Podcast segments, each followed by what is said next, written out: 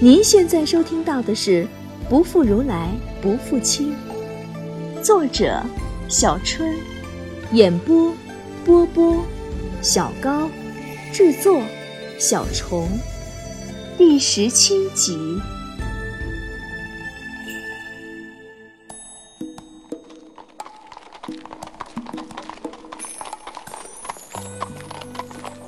马车驶了很久，我揭开帘子看，是在向北走。路上经过一片片农田，离王城越来越远，心下疑惑：有那么远？是建在乡下的客栈吗？我们去阙里大寺。看出我的疑惑，他微微一笑：“我现在主持阙里大寺，只是路程有些远，离王城有四十里地。”阙离大寺，玄奘曾经讲经的赵侯李大寺。我在库车做过好几天考察的苏巴什故城。对了，他是在那里做过主持，只是没有文献记载是哪一年。我没料到，居然是在他那么年轻的时候，能赶到那里吃晚饭的。许是又看到我神游四方，露出他所谓的傻样，他的笑意更浓。想辩白几句，对上他那如媚的笑，居然忘记要讲什么，只顾白痴的看他的笑容。十三岁时他的笑已经很让人犯迷糊了，二十四岁时更加魅力四射。我不由将手遮住眼睛，挡住那让我莫名悸动的射线。哎，你的手有伤，莫碰到。哎，罗什。你知不知道，你这个样子在我们二十一世纪叫放电呀？我放下手，强迫自己无视他的电力，转移话题。啊，福沙提婆现在还好吗？提起自己的弟弟，他温润的微笑。他在禁卫军里任队长，王舅颇器重他。呵呵，我知道他从小就习武不习文，喜欢打打杀杀的游戏。让他读书啊，每次都得扮小兵、扮强盗陪他闹腾老半天。想起这小家伙，就不由自主的好笑。现在的他，也已经是二十一岁的大小伙子了。不知道他还记不记得我？毕竟我跟他只相处了三个月。哦，对了，他成亲了吗？未曾。他每日戏弄花丛，也不曾见对哪家女子上心。父亲催促，便说：“定要娶个古往今来独一无二的女子。”呵呵，条件还挺高的。谁叫人家小伙儿要家世有家世，要样貌有样貌？我想见他一面，只是不知道我现在的样子会不会吓到他。他笑，好像想起什么。不会的，他一直相信你是仙女。一直相信你会回来。那你能帮我安排一下吗？那个小屁孩儿不知道现在我还能不能认出他的模样来。见他点头，我心情特好。已经见过你了，再见过他，我就可以离开了。本次穿越本来就不包括秋瓷，来只为看看他。然后揪个机会跟福沙提婆见个面，接下来就去班超的他甘城考察，最后去长安。我得时刻提醒自己，我是来工作的，我在这里只能待不到一年的时间。时间穿越表改了锂电池，性能更稳定，但是却有寿命的限制。为了保证回去时能提供足够的动力，我必须在一年之内回去，否则我就永远待在这里了。他眼里飘过一丝诧异，要回汉地，还是回天上？天上，我呆。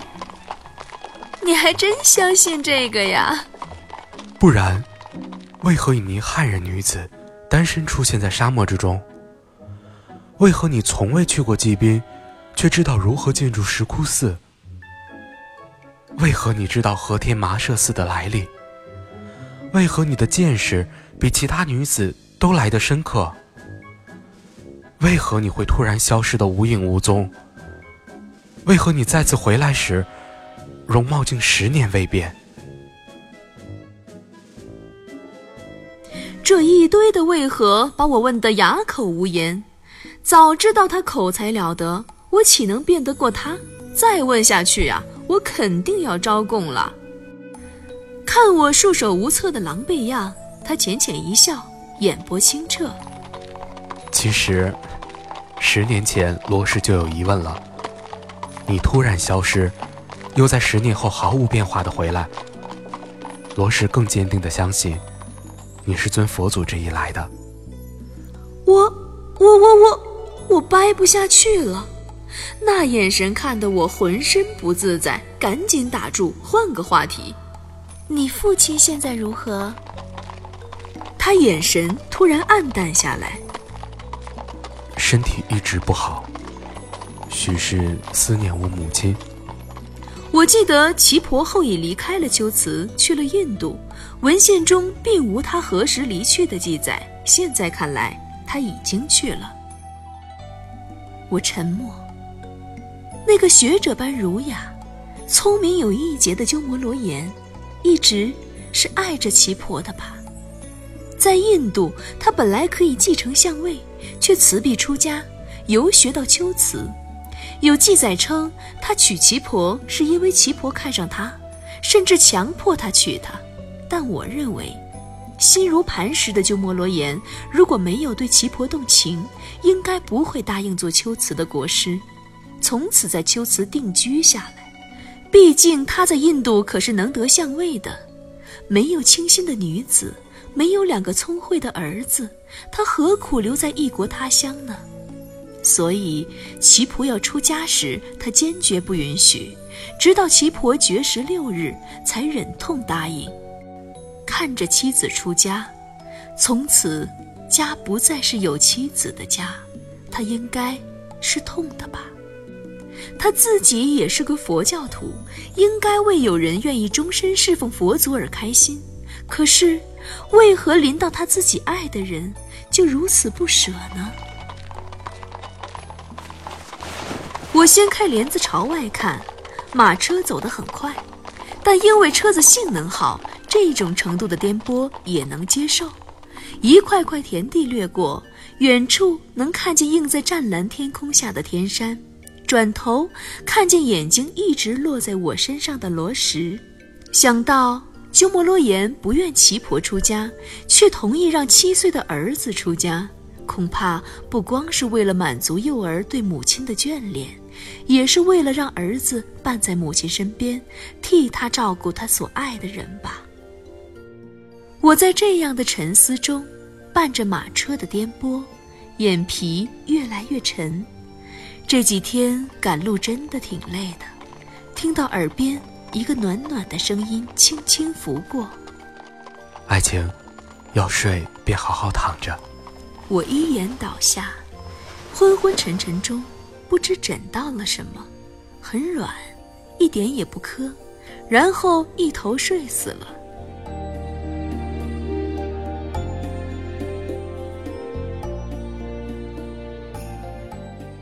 被他叫醒时，发现天已昏黄。我们来到了规模如同城市一般的建筑群中，看到他，脸又有些红，估计是我的睡相不雅，让他不好意思了。我本来还有点尴尬，下了马车，看到眼前的建筑群时，马上忘了尴尬是何物了。我眼前的就是秋瓷历史上最有名的寺庙却离大寺。始建于魏晋时期，是西域境内遗留下的最大的佛寺。玄奘在《大唐西域记》中的翻译是赵狐狸大寺。玄奘取经经过龟兹时，是这座寺院的最昌盛期。佛寺的建筑蔓延到铜场河东西两岸的斜坡和高山上。他曾经在此讲经六十多天，留下的记载是二十一世纪研究这座寺庙的珍贵资料。大寺往北有一个维吾尔族的村子，据说就是女儿国的旧址，是《西游记》里女儿国的原型。到底是不是，没人知道了。北面的山上还保留有几座残留的禅窟，留有秋瓷文字和佛教壁画。据说佛像是后来被伊斯兰教众砸毁的，因为他们痛恨有形体的偶像崇拜。雀离大寺以同场合自然分出东西四区，现在的库车称其为苏巴什故城，是库车除了克孜尔千佛洞外最重要的秋瓷遗址。我在库车考察时去赵胡离大寺，只能说是去苏巴什故城。讲赵胡离大寺，估计没点历史底子的都不知道是什么。而实际上，苏巴什故城是指河西寺庙南头的一座小城，是为了这座超大的寺庙所建的附属城，供来此礼佛的人食宿。就在城内，也以塔寺为主，大大小小的塔看得人眼花缭乱。我们现在就在苏巴什故城内，他领着我。走到了城里一座僻静的小院子，打开门的是一个老者，我看着觉得眼熟，老者也盯了我半天，然后我想起来了，是国师府的老管家，叫摩波寻，是鸠摩罗言从印度带来的侍者。当老者终于记起我是谁的时候，不出我意料的伸手指着我，啊了半天。罗什用梵语跟他讲话。他慢慢平静了下来，但还是满腹疑惑地带着我进屋。有一个小小的院子，正中是个不大的三开间，两旁有两开间厢房，跟大多数秋瓷的家宅一样，搭了葡萄架子，满院的鲜花。正是葡萄成熟的季节，空气中一股清淡的香甜。屋子里装饰简单，床。柜、桌、椅，没有一丝多余的物品，却是一尘不染，看上去非常清爽。唯独两面靠墙的书柜，摆满整墙的书，粗粗一看，汉文、梵文、吐火罗文都有，有些书有点眼熟。这里是我读书的居所。见我扫视那两柜子书，说道：“福沙提婆没兴趣，父亲。”便将家中藏书都给了我。你住这里吗？我自有寺中可住，这里不过是用来清静读书之处。他脸上风轻云淡，眼睛却没看我。你放心住这里，摩伯逊夫妻会照顾你的起居。他出去了一会儿，我在房里收拾东西。等他进来，看到他拿着瓶药酒和干净的棉花。细纱布，我想自己包扎，药酒碰上破口处，疼得我呲牙咧嘴。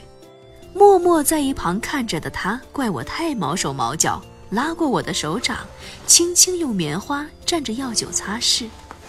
手上的伤其实不重，倒是肘部磨得比较厉害。我把袖子卷上，将红肿的伤口伸到他面前。他看见我露出一段手臂时，愣了一下。没有给我包扎，只是用复杂的目光在我手臂上游走。我突然意识到，如今眼前的不再是那个身板单薄、稚气未脱的少年，如今的他可是与我同龄的成熟男子。我这样在古代人面前露出大截儿胳膊，实在不合适。我放下衣袖，告诉他我自己来就可以了。他没说话。突然一把抓住我的手臂，撩开袖子，拿起药酒擦拭。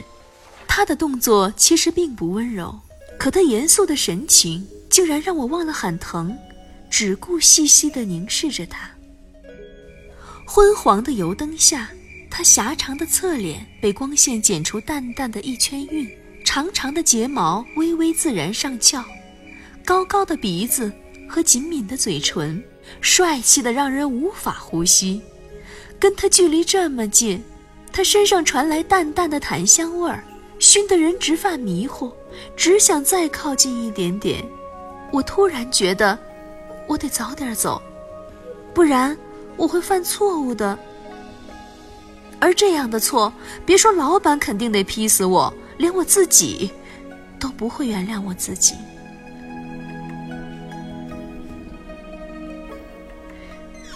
摩波寻的妻子端着吃的进来了，把那暧昧的空气冲淡了许多。看见我时，还是禁不住细细的打量。我不知道罗什是用什么理由让他们相信我的在线，只好对着他扯个很没形象的笑。后来问了罗什，他告诉我说：“他说我是爱情的侄女。”我笑死了，这个说法还真。不过和尚不是不能打妄语吗？刚想取笑他，又忍住不说了。不然我还能想到什么更好的解释吗？哦，对了，我上次离开的时候有个背包没带走，你可还留着？我有那么多的现代物品落在这儿了，包括我的素描本和考察笔记，那可是老板念叨的白色垃圾，不拿走啊，后世发现的话，想象一下。一个头发花白的考古学家在仔细研究已经烂成一团的包裹，然后很困惑地发现上面一小块地方有几个字母，竟然是现代的商标。哎呀，寒啊！正在意淫，看到他点头，神色有些不自然。奇怪，难不成他看上了我那背包？那可是世界有名的旅游用品品牌，要不是经费都由研究小组出，我一穷学生可买不起那么死贵的背包。不过他再怎么喜欢，我也不能送给他。嗯，过几日给你带来。我点了点头，再喝了口羊肉汤。对了，我想参观雀离大寺，可以吗？他看着我吃东西。淡淡的点头，明日带你去。晚上睡在矮榻上，古代当然没有席梦思，不过我也已经习惯了睡硬板床。他说他不住这里，恐怕是为了让我安心。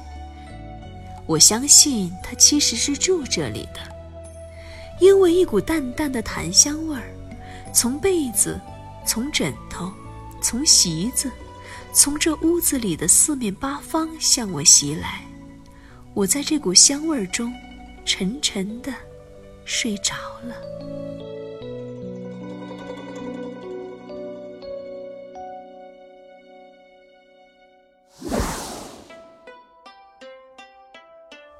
Hello，大家好，我是波波。玄奘《大唐西域记》中对雀离大寺有记载：荒城北四十余里。接山阿隔一河水，有二伽蓝，同名赵狐狸，而东西相随。佛像装饰一月人工，僧徒清斋成为秦立东。